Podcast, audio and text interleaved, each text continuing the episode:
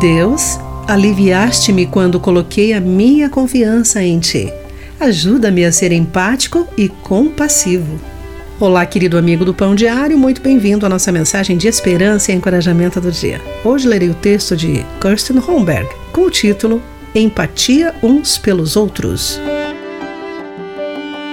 Karen leciona para jovens e criou uma atividade para ensinar seus alunos a se entenderem melhor. Nessa atividade, os alunos anotavam alguns pesos emocionais que carregavam. As anotações foram compartilhadas anonimamente. Cada estudante teve uma visão sobre as dificuldades uns dos outros e puderam demonstrar suas reações a isso.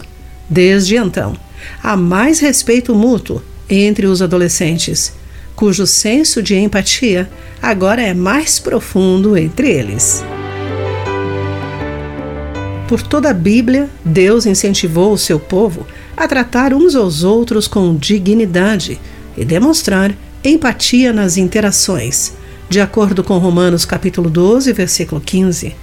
Na história de Israel, em Levítico, Deus orientou os israelitas a praticarem a empatia, especialmente em relação aos estrangeiros. Disse-lhes para amá-los como a si próprios, porque também haviam sido estrangeiros no Egito e conheciam intimamente tais dificuldades. De acordo com Levítico, capítulo 19, versículo 34. Muitas vezes, nossos fardos nos fazem sentir como estrangeiros, sozinhos e incompreendidos, mesmo entre nossos pares. Nem sempre temos a experiência que os israelitas vivenciaram com os estrangeiros entre eles. No entanto, sempre podemos tratar quem Deus coloca em nosso caminho com o respeito e a compreensão que desejamos.